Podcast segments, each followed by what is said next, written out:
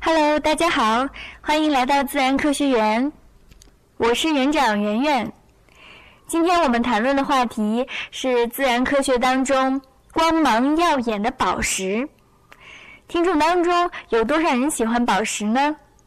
我们从远古时候开始，就在荆棘与坎坷密布中寻获这些迷人的结晶，用钻石、红宝石、祖母绿、碧玺等等，表达我们美好的希望、真诚的祝福和甜美的爱情。因为喜爱，很多人在经济条件许可的情况下开始收藏宝石。对于我们普通人来讲，如果你买对了、买好了，宝石也是有很强的增值空间的。那么我们在宝石收藏时候需要注意些什么？宝石收藏者有什么好玩的故事呢？要回答这些问题，我们先来认识一个宝石玩家，他叫刘兴国。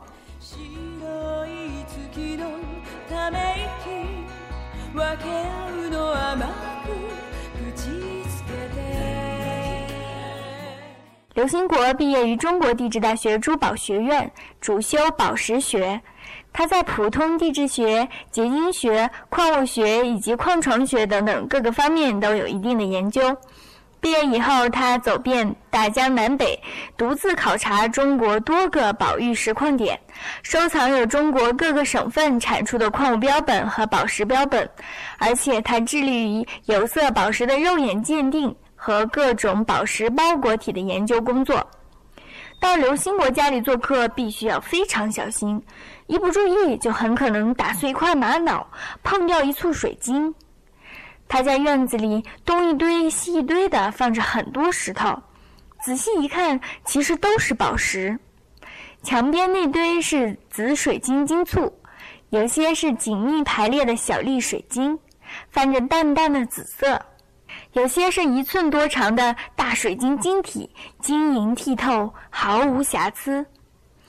窗台上一大把圆颗的石头是石榴石，迎着光看就是身后的酒红色。连门前最不起眼的一大块石头，翻过来一看，也是玛瑙。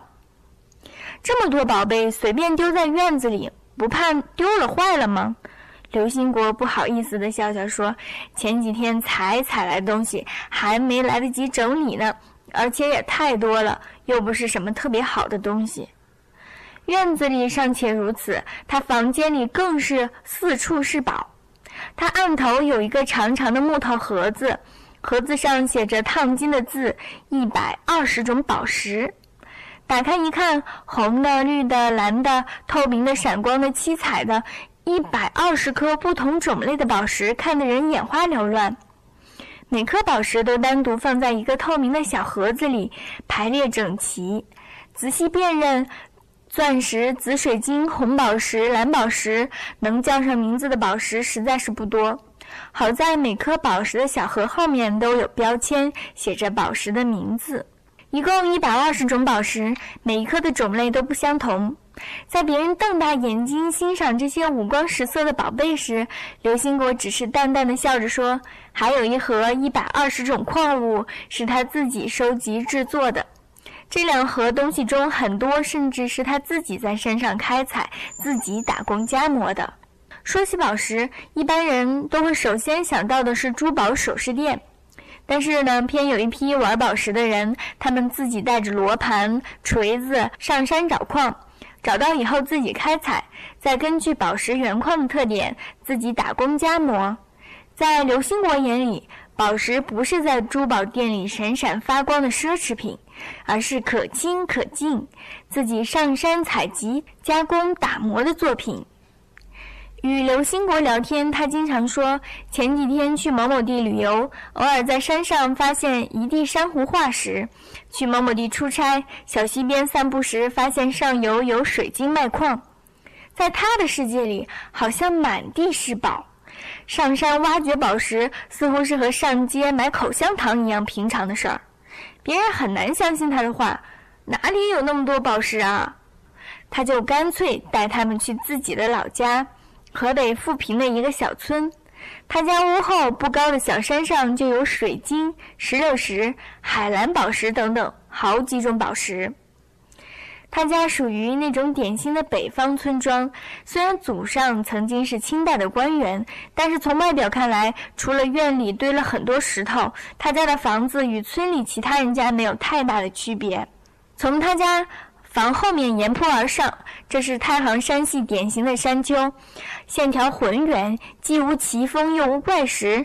山上东一丛西一丛的长着不高的灌木，稍微平整的山坡都被种上了枣树。枣是这里的特产之一，在一片枣林的几块大石头边上，刘兴国用手电照向石头最不起眼的缝隙，缝隙里若隐若现的有什么东西在反光，这就是水晶矿了。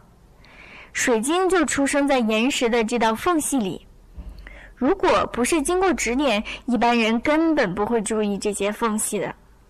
刘兴国说，他以地质学知识知道。这种岩石形成的过程中，很有可能生长水晶。于是呢，他就留心的观察，果然在一道小缝边找到小的水晶的碎片。于是呢，他找工具砸开石头的裂缝，找到了好几窝漂亮的水晶。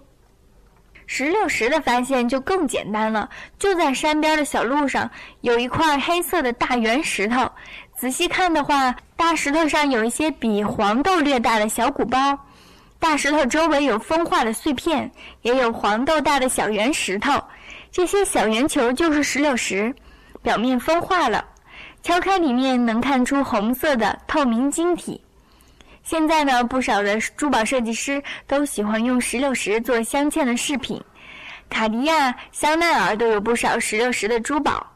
路边的大石头，每天都不知道有多少人经过呢。但是慧眼认出它是宝石的，就只有刘兴国一个人。有认宝的慧眼，是玩宝石的第一步。俗话说：“玉不琢不成器。”从山上采来宝石原矿以后，打磨加工宝石的过程，就像是给一位天生丽质的美人搭配衣服、化妆打扮。世界最大的钻石库利南加工的时候，就请了世界一流的工匠，足足工作半年的时间才打磨好。而且在最初批钻的时候，工匠甚至紧张到晕倒了，可见加工的重要性。打磨宝石的机器并不神秘，是有一张带有旋转轮盘的工作台，旋转盘根据不同种类宝石的特点更换。刘兴国家里就有一台磨宝石机，不同的是他自己发明了一些打磨盘，尤其是创造性的用葫芦制作了抛光盘，连地质大学珠宝学院的老师试用过以后都说好，硬度刚好适中，比普通使用的有机玻璃盘好用。刘兴国拿一小块月光石给大家做岩石，这块石头也是他从附近山上采掘下来的。它看起来还只是很普通的灰色小石头，顶多比一般的石头透明一些。刘兴国先用钢锯把石头切成立方体，然后用粗砂盘打磨成圆柱体。这个时候一定要把形状磨好，不然最后的宝石就是歪的了。之后再把石头粘在小金属棒上，用细盘仔细打磨，边打磨边注意它的形状是否完美。打好形状以后，最后一步就是抛光，蘸上钻粉，在抛光盘上一磨，石头上立刻出现一片白光。等到整块石头都抛完，一颗闪着柔和月光色光晕的宝石就诞生了。把一块看似普通的石头从山上带回来，到最终打磨成光彩照人的珠宝，宝石玩家们最享受的就是这个过程带来的快乐。有不少人磨宝石会上瘾的废寝忘食，他们说，眼看着手中的宝石一点点走向完美，那种成就感不亚于母亲看着孩子健康成长。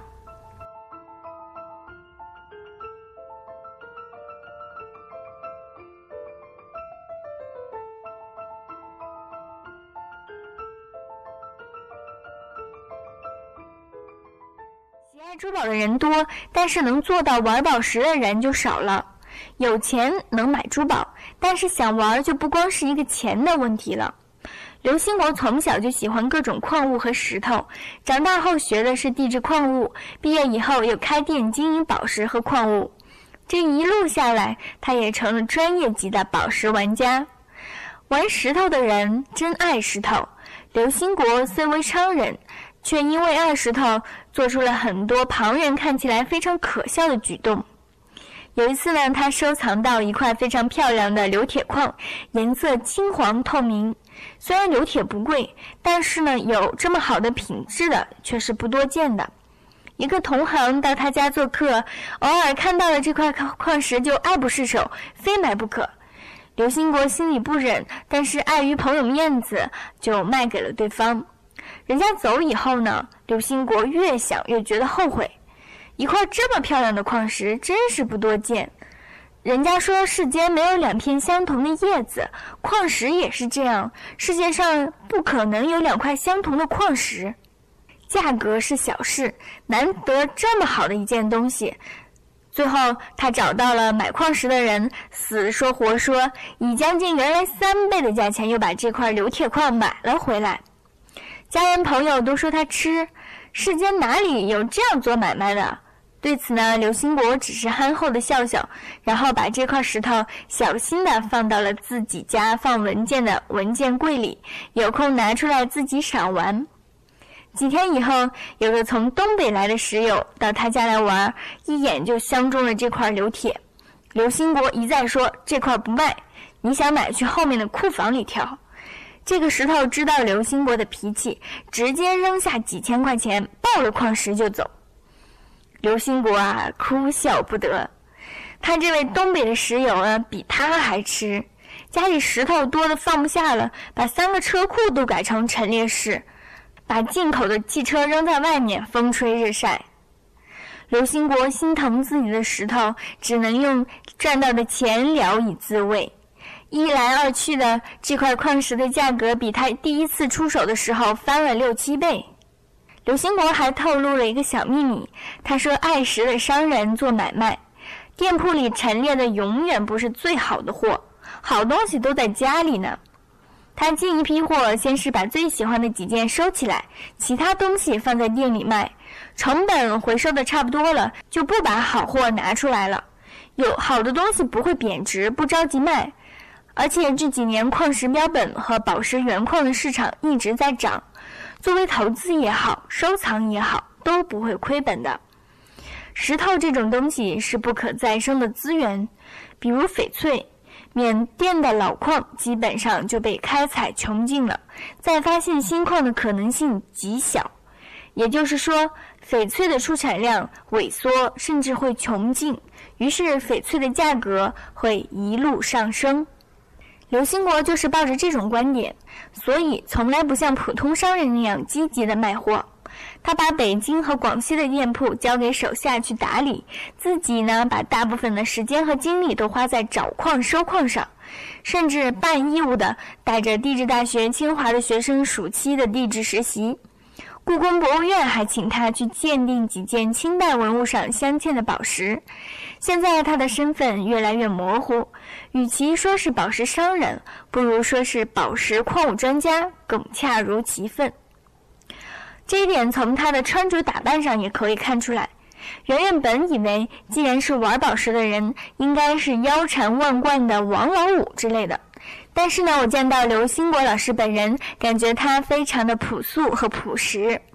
对那些想要进行宝石收藏的人，刘兴国给出了一些实用的建议。最最基本的这个东西吧，就是颜色要颜色美丽，质地纯净。然后硬度大，所以宝石来说，特别软的宝石相对来说就差一些，就因为不好保存，容易坏，容易脱手。你像现在卖的那种孔雀石的手链啊，或者是这些这些挂件什么的，戴不了几个月，它因为它碳酸盐，光泽就慢慢的受这个呃汗液影响，然后慢慢光泽就没有了。然后一磨一一磨的话，它硬度很低，就经常你像咱们看这个灰尘，灰尘的话，它是实际上是一些呃小石英颗粒，那个东西硬度很大，你要使劲一擦。就你看眼镜的时候，包括这都是你都能都能把这个能擦花了，那这个就相相对来说就做宝石，它就是相对比较低端。然后还有就是说做工要好，宝石这个东西要作为收藏品的时候做做工一定要好，做工不好的那些东西，像一个宝石放这儿漏光，你很大一个切的很大，但是放这儿之后没有光泽没有火彩，嗯，它就意义就差不多。要是如果以收藏为，因为佩戴刚才说的，就是以佩戴为目的的话，你就就好看就行了。但是以收藏为目的的话，要考虑一下就是收藏目的。如果你以研究学习为主，你就买小一点的这种，就是相对嗯品种买全一些，对吗？比如你你去了解它是什么颜色呀，这个常见品种什么颜色，然后比重大小啊这些你都可以，或者测一下支撑率自己可以测测啊。学学习的时候买小一点的买全一些，然后就要求要求低一些，像它有一些典型包裹体。也是认识这个东西的一个特征。然后，如果要要想升值这个东西，就得呃买一些买这些精品，嗯，展示，就是说卖精品啊，你大的这个东西用来展示也很漂亮，或者是以后你拿来镶嵌的时候它没有缺陷，镶嵌起来作为首饰再卖出去，嗯，它也会就是会比较会比较好。然后任何门类都一样，这个收藏品这个东西任何门一样，呃，多看多学，包括我一些朋友经常他们有一些。就是朋友比较喜欢，但是他自己不太懂。我就说你不懂的时候先不买，就就是先看，不行尽量少下手。呃，这时候呢有有可能会错过一些好东西。今天你像像这种珠宝展上，你今天看见一个东西，你觉得犹豫一下，也可能它真正就是个好东西，有有错过的可能。但是就说我的我的理解就是，反正宁可错过，呃，不要那个贸然下手，然后。弄一大堆风险在这，你不懂的时候，你觉得它都差不多，都是这红红红绿绿的那个，呃，这种。其实你要是等等你真正去细分析它，去细观察之后，它都是不一样的。像咱们讲那个这宝石，包括这个呃光泽，就它有很多种，像那种金刚光泽，嗯，亚金刚光泽，然后这种就是玻璃光泽，嗯，油脂光泽，它它它是有很明显的区别的，就是要你多看看，对它的评价、评价和估价，你就得去。问问人，看看书或者是什么的。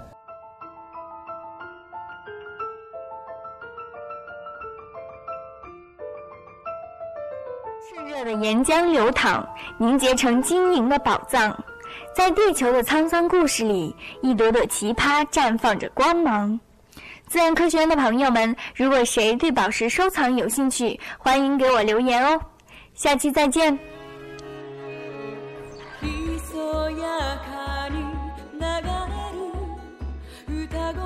そっと耳を澄ませて。白い月のため息分け合うの甘く